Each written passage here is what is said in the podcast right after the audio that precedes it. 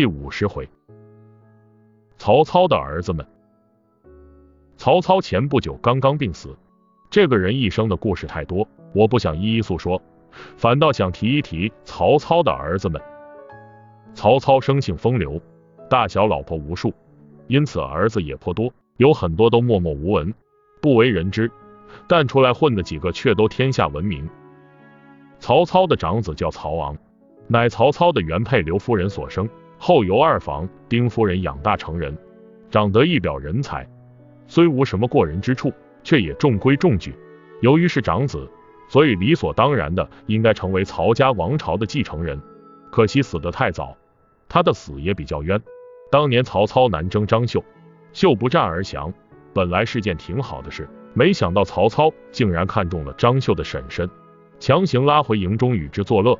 张绣大怒。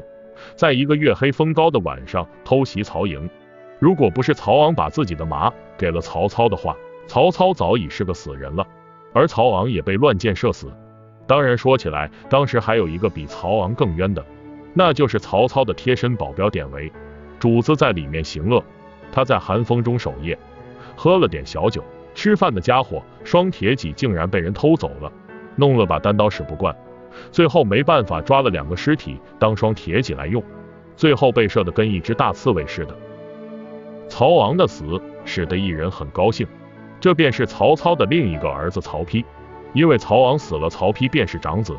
曹丕是个人才，聪明绝顶，见识过人，其文治武功十倍于曹昂，按说合理的成为继承人，曹操应该很开心。但事实上却不是这样，因为曹操还有一个更加优秀的儿子。这便是赫赫有名的曹植。曹子建的文章名满天下。当年火烧赤壁之前，军师曾经拿着曹植的一篇文章去戏弄周瑜，里面有一句“揽二乔于东南西，乐朝夕之与共”。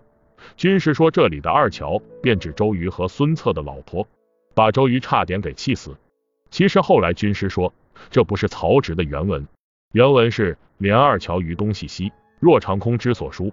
不过军师也顺便说了一句。说曹子建的文章天马行空，有着空前绝后的想象力。由于曹丕和曹植都这么优秀，曹操欢喜之余还有点犯愁，因为只能选一个作为继承人。所谓鱼和熊掌不可兼得也。其实这个问题本来不是什么问题。倘若曹操最小的那个儿子不夭折的话，那个夭折的天才儿童叫曹冲。曹冲七岁称相，满朝皆惊。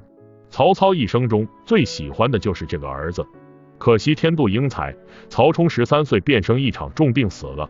当时曹操痛不欲生，曹丕在旁边劝父亲节哀。曹操悲痛之余，竟然说了这么一句：“此吾之不幸，而汝之大幸也。”意思也就是说，如果曹冲不死的话，你的一切都是他的。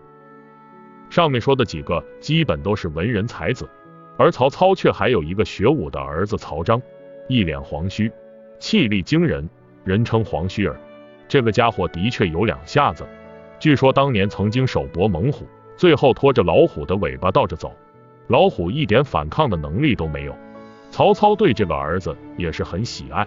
当年在渭河遇到马超的时候，马超勇冠三军，无人能敌。曹操忍不住想起了曹彰，说了一句：“吾儿若在此，倒可以跟马超斗上几回。”曹操在我眼中一直以来是一个坏人的形象，不过听说他的死讯，竟然忍不住有一些失落。之所以提到他的这些儿子，是想从一个侧面来描述一下曹操。人们常说龙生龙，凤生凤，老鼠的儿子会打洞。倘若只有一个儿子出类拔萃，或许是偶然，但曹操的儿子个个都如此优秀，仅从家教这方面来说，不由得让人对曹操肃然起敬。听手下人来报，说曹丕已经自封魏王，改建安二十五年为延康元年，忍不住有些感慨。曹操一生挟天子以令诸侯，却终未篡权。现下他尸骨未寒，他的后代已经称王了。而子龙最近几天则一直在念叨曹操生前的一句话：“设使天下无有孤，不知当几人称帝，几人称王。”